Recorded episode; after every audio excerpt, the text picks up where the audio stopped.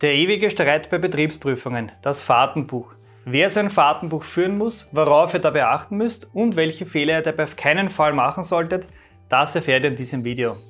Wer Steuern versteht, kann Steuern sparen. Herzlich willkommen zu einer neuen Folge vom Steuerpodcast mit deinem Steuerberater Roman Jagersberger. Der Podcast für Unternehmer, Selbstständige, Investoren und Interessierte. Mein Name ist Roman Jagersberger, ich bin strategischer Steuerberater in Österreich und unsere Kanzlei hat sich auf Unternehmen und Investoren spezialisiert, die ihre steuerliche Struktur optimieren möchten. Und beim Thema Steueroptimierung fällt in der Praxis der Fokus sehr häufig auf das Auto. Soll ich das Fahrzeug als betriebliches Fahrzeug in meinem Einzelunternehmen führen oder ins, ins Betriebsvermögen aufnehmen? Beziehungsweise soll ich es in meiner oder mit meiner GmbH kaufen oder sollte ich doch lieber privat damit fahren? Die Regelungen dazu sind im Steuerrecht ganz klar. Nutzt ihr das Fahrzeug zu mehr als 50 Prozent privat, dann handelt es sich um ein Privatfahrzeug. Fährt ihr mehr als die Hälfte für betriebliche Zwecke, dann handelt es sich um ein betriebliches Fahrzeug. Für GmbH-Geschäftsführer schaut die Regelung da etwas anders aus. Darf der Geschäftsführer auch privat mit dem Firmenfahrzeug fahren, dann muss dieser in der Regel den sogenannten Sachbezugswert versteuern. Was ist das genau? Naja, der Sachbezugswert sind 1,5 bzw. 2% des Neupreises. Dieser ist allerdings gedeckelt, das heißt höchstens mit 720 Euro bei dem 1,5%igen Sachbezug bzw. 960 Euro beim 2%igen Sachbezug. Betragen die privat gefahrenen Kilometer nicht mehr als 500 Euro pro Monat, dann kann der halbe Sachbezugswert angesetzt Wieso jetzt die Unterscheidung zwischen dem größeren Wert, den 1,5% und den 2%, den höheren Wert? Das hängt ganz eindeutig von den CO2-Emissionen des Fahrzeuges ab. Sparsamere Fahrzeuge haben den niedrigeren Wert. Fahrzeuge, die in der Regel mehr Spaß machen, haben den höheren Wert. Und jetzt kommen wir auch gleich schon zur Kernfrage. Wie komme ich auf den Anteil der privaten und der betrieblichen Nutzung? Die Antwort hier ist ganz eindeutig. Ihr müsst diese Aufteilung anhand eines Fahrtenbuchs durchführen bzw. dokumentieren. Eine exakte Aufteilung eurer jährlichen Fahrten kann nur mit Hilfe eines lückenlosen Fahrtenbuchs erfolgen.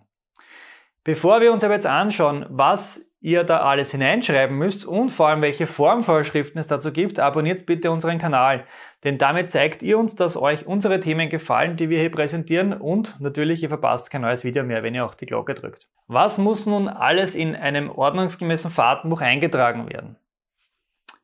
Fangen wir an, Punkt 1, das Datum. Wann mache ich diese Fahrt? Dann zweitens die Uhrzeit von Abfahrt und Ankunft. Dies ist vor allem für die Berechnung von Diäten erforderlich. Da das sogenannte Taggeld euch helfen kann, Steuern zu sparen, solltet ihr unbedingt auch die Uhrzeit eurer Fahrt eingeben. Dann weiters die Reiseroute. Zum Beispiel, ich fahre von Wiener Neustadt nach Salzburg gebe aber noch ein, dass ich über das Helenental fahre, dass ich diesen Weg nehme und nicht die Außenringautobahn. Die Route oder diese Route, die ich fahre, ist nämlich genau anzugeben, wenn ihr nicht die kürzeste Wegstrecke nehmt.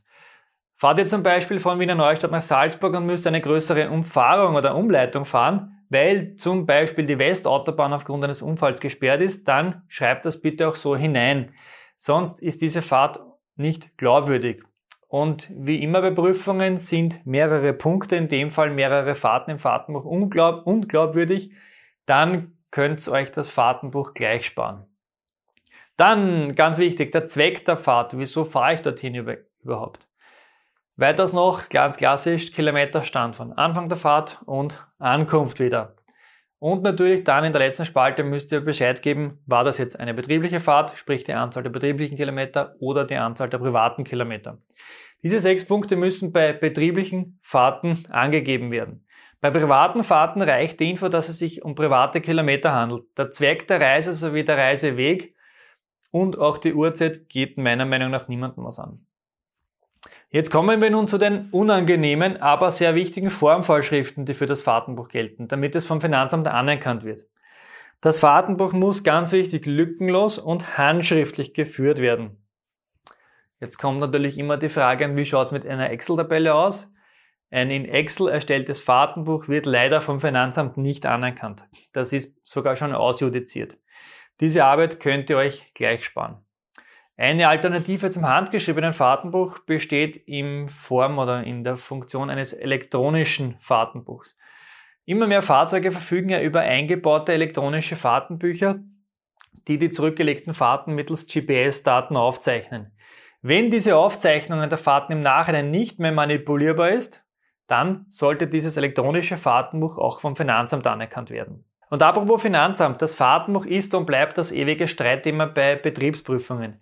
Wenn kein Fahrtenbuch vorgelegt werden kann, tun wir Steuerberater uns natürlich sehr schwer, den Schätzungen des Prüfers zu entgegnen oder beziehungsweise entgegenzutreten. Ein ordnungsgemäß geführtes, lückenloses Fahrtenbuch hilft euch, Steuern und vor allem Nerven zu sparen. Und bedenkt aber bitte, ein handgeschriebenes Fahrtenbuch muss auch täglich geführt werden. Nachgeschriebene Fahrtenbücher riechen Betriebsprüfer bereits drei Kilometer gegen den Wind und stellen noch dazu eine Dokumentenfälschung dar. Daher rate ich davon unbedingt ab. Außerdem stehen dem Finanzamt Informationsquellen zur Verfügung, mit denen der Prüfer die Echtheit des Fahrtenbuchs bzw. die Plausibilität der eingetragenen Fahrten prüfen kann. So können beispielsweise Finanzbeamte in die sogenannte Pickel-Datenbank Einsicht nehmen und können schwarz auf weiß sehen, bei welchem Kilometerstand ihr die 57a Überprüfung durchgeführt habt. Weiters können auch Tankbelege aus der Buchhaltung Aufschluss darüber geben, wo sich euer Fahrzeug zu gewissen Zeiten aufgehalten hat. Und bei Reparaturrechnungen wird in der Regel auch der Kilometerstand vermerkt. Daher mein Appell, ein echtes, ordnungsgemäßes Fahrtenbuch bringt euch hier weiter, auch wenn die Arbeit nicht so viel Spaß macht. Wenn ihr das Fahrtenbuch schreibt, bedenkt bitte, dass für den Unternehmer die Fahrt von der privaten Wohnung zur Arbeitsstätte bereits eine betriebliche Fahrt darstellt. Das ist ganz, ganz wichtig, das übersehen leider immer noch einige.